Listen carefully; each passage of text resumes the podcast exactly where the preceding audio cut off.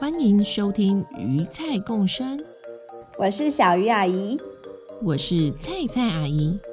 我们喜欢用故事聊生活，各种亲子话题，从童话到新闻，说给大朋友听，说给小朋友听。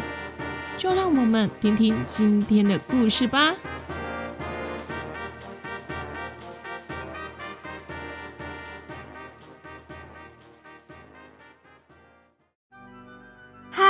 小朋友们好，欢迎回到鱼菜共生，我是小鱼阿姨。整个十月份，小朋友应该都有发现，路上有很多国旗，风吹来的时候，旗帜随风飘扬的模样，看起来是不是很壮观呢？每个国家都有自己的国旗，今天我们就一起来听听跟国旗有关的故事吧。秋高气爽的秋天来喽！这天，企鹅布谷拎着他托菜菜阿姨买的蜂蜜，想约好朋友们一起吃下午茶。他挨家挨户的敲着门，不过整个阿米狗村静悄悄的，大家似乎都不在家。回应布谷的，只有敲门声传来的回音。大家都去哪了呢？嗯，我好不容易有了我自己的蜂蜜，这次。可是真心诚意的要跟大家一起吃下午茶呢。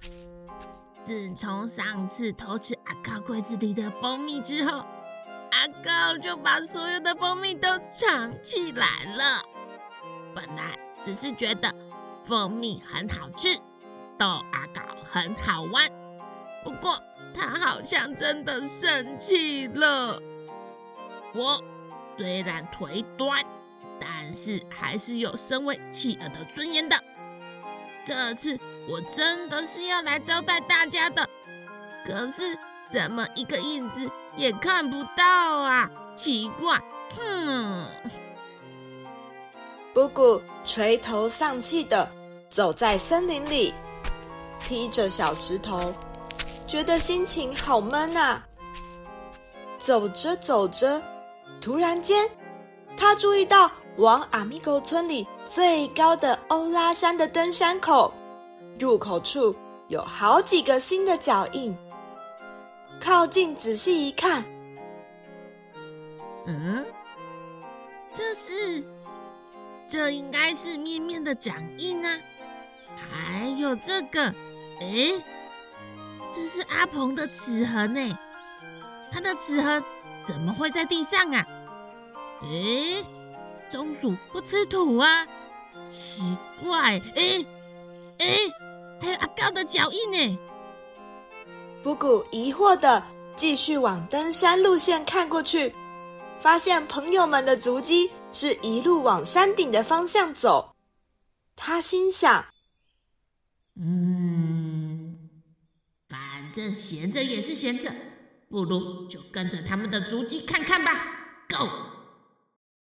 放下了原先的下午茶计划，布谷决定改走健康路线，拎着蜂蜜爬起山来了。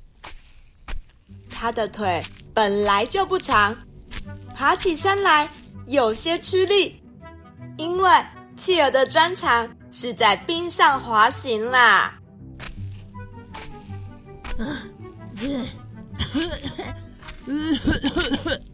好喘哦！呃呃，我等一下一定要用滑的下山。布谷气喘吁吁的走着，好不容易来到了欧拉山的观景台，这里是眺望人类世界最好的位置。诶，没想到原来面面、阿告都在这耶！你你你们，呜、呃、呜、呃，让我转一下，呜、呃，你们怎么都在这啊？哦，布谷，你也来了。刚刚我们有去你家敲门，想找你一起来爬山看风景。哎，你去哪了啊？嗯，你是要来山上吃下午茶吗？怎么手上还拿着蜂蜜啊你？啊，真是个行动吃货啊你！还说我到处都找不到你们呢，还以为你在生气，不要理我了。哦，你看啦，我终于有自己的蜂蜜了，想找你们吃下午茶，但可能是去取货的时候跟你们错过了。还好最后还是遇见你们了，耶！布谷郁闷的心情一扫而空，原来是他想多了。好朋友们并没有不理他呢，太好了。这阵子啊，一直吃，一直吃，我肚子都快沉下来了，所以想说来爬爬山，顺便看看人类世界的风景啊。你看那些国旗。是不是很壮观呢？国旗？那是什么东西啊？让我看看。哎，不就是一块布绑在棍子上吗？我也是这样跟面面说啊。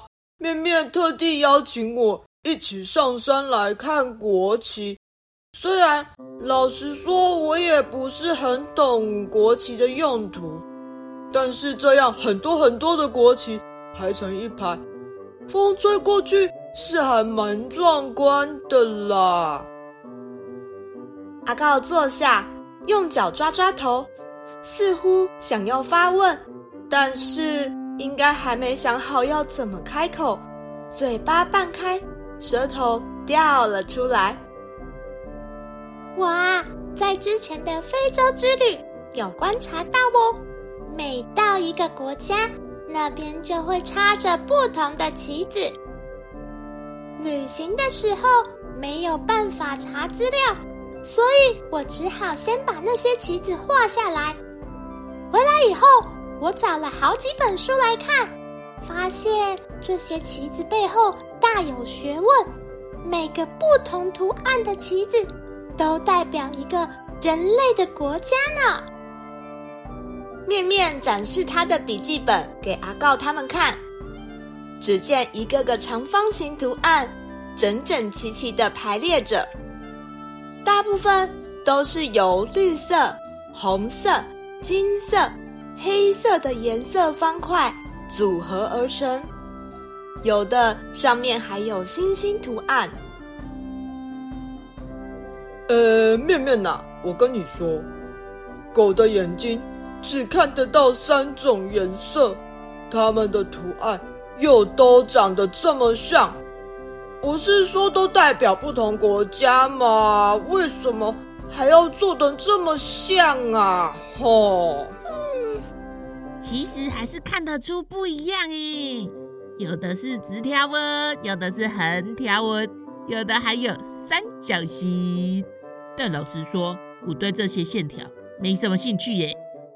国旗就只有这几种吗？阿告跟布谷看着一头热的面面，期待着面面能再多解释一些给他们听。你们观察到的没有错哦，非洲国家的国旗的确都长得非常像。在人类的世界，非洲是个很辛苦的地方。曾经有很多其他州的国家跑来占领他们的土地，还把非洲的人民像货物一样运到别的地方去卖耶。整个非洲啊，只有一个国家比较有抵抗成功哦，那就是伊索比亚。后来非洲好不容易能摆脱这些国家的控制，建立属于自己的国家。他们就参考伊索比亚的国旗，设计属于自己国家的国旗哦。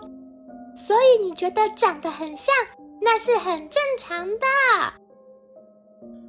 那国旗一定要是这些直条纹、横条纹、长方形吗？有没有更有趣的设计呀？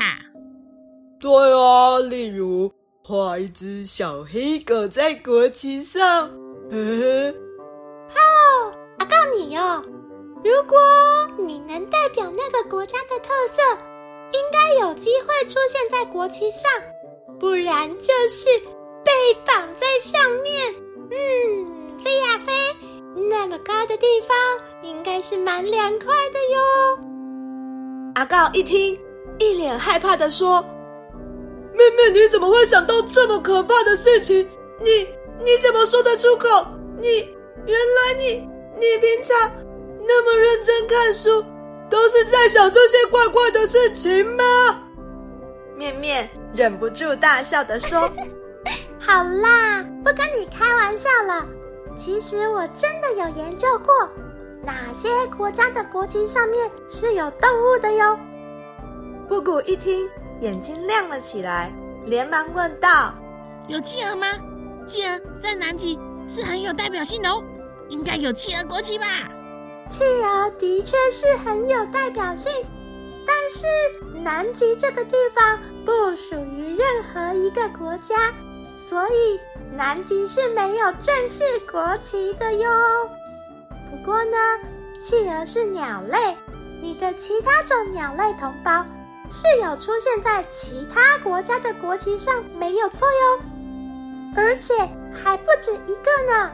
啊，没有企鹅旗哦，可恶！我要自己画一个放在家门口啦。面面，你说说看，是哪些鸟类有出现在国旗上？我来当做参考。布谷嘴巴嘟得好高，双手抱在胸口，认真的听面面说。有些国旗上的鸟类只出现在神话里，我来找找有没有真实世界的鸟类哦。嗯，有啦，有一个是在中美洲，叫做多米尼克的国家，国旗上有一只帝王亚马逊鹦鹉。这个国家的国旗也很特别哦，因为这种鹦鹉。身上有一部分是紫色的，所以多米尼克是非常少数国旗里有紫色这个颜色的国家哟。嗯，为什么用鹦鹉当做国旗的图案呢？是因为这个国家的特产是鹦鹉吗？王亚马逊鹦鹉的确是多米尼克的特有种哦。让我看看，嗯。还有，呃，这个非洲乌干达的国旗上有一只灰冠鹤，还有还有，巴布亚新几内亚的国旗上有天堂鸟。这些国家的国旗都很有特色，而且就算阿告你颜色分不出来，只看图案也不会认错的哟。这些也都是存在于真实世界的动物。如果有机会，真想见见他们本人呢。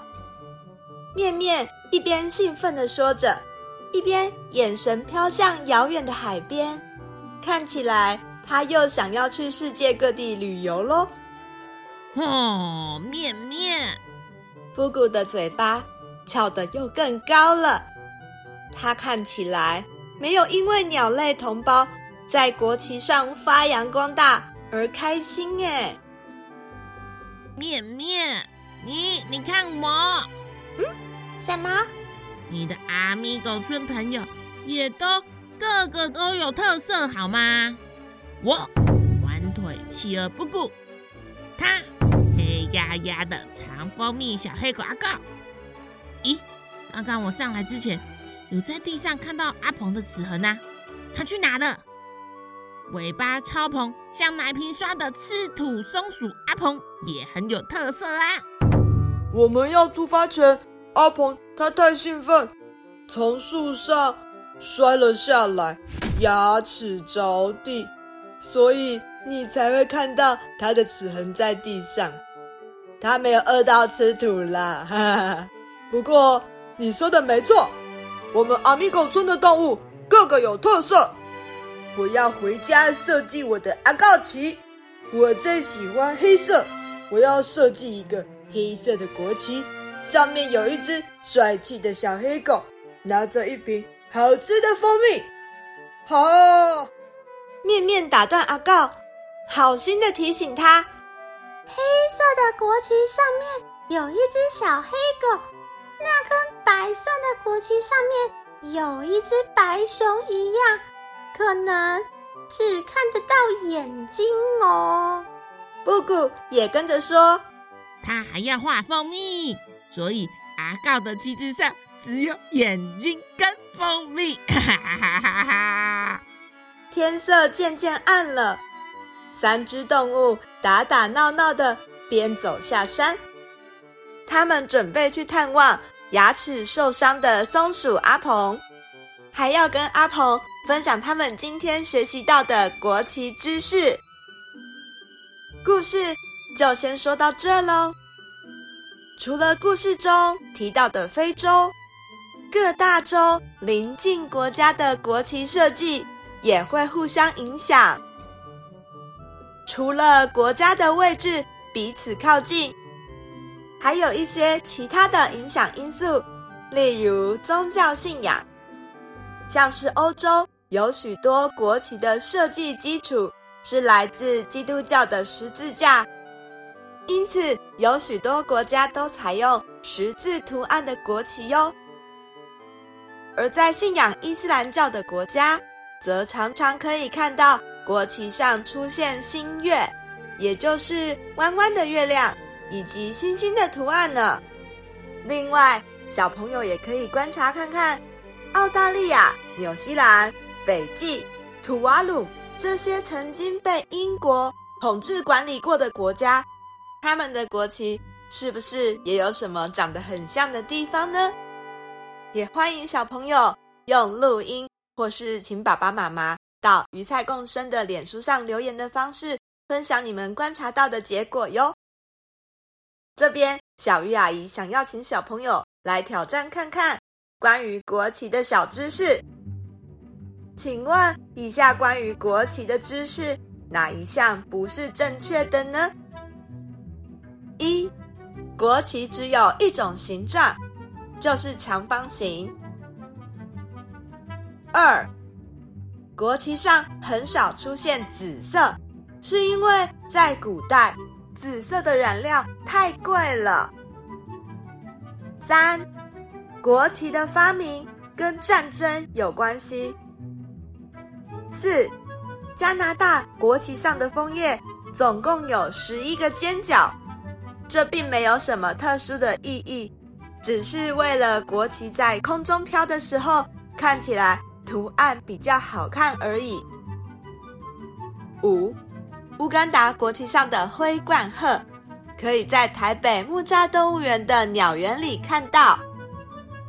以上五个叙述，唯一一个不正确的就是一，在世界上有两个国家的国旗是正方形的。分别是瑞士以及梵蒂冈。此外，还有一个国家的国旗形状也很特别，它是两个连在一起的三角形。一般认为，这两个三角形很能反映这个国家的特色，也就是世界最高峰所在的喜马拉雅山山脉。这个国家。就是位于亚洲南部的尼泊尔。听到这里，大朋友、小朋友有没有觉得头昏眼花了呢？除了国旗，其实从古代到现代，还有过像军旗、挂在船上的海上用旗等各种旗子，甚至有一门专门研究这些旗子的学问，叫做旗帜学呢。下次遇到不认识的旗子时，可以把它画下来，回家好好的研究一番。也许这些图案背后有着你所不知道的有趣故事哟。我们下次见，拜拜！感谢小圈圈支持。小圈圈不只是一个电子联络部，通过平台。让家长再忙也能关注小朋友每天学习，同时吸收育儿知识和报名亲子活动。欢迎到小圈圈电子联合俱乐部 FB 了解详情哦。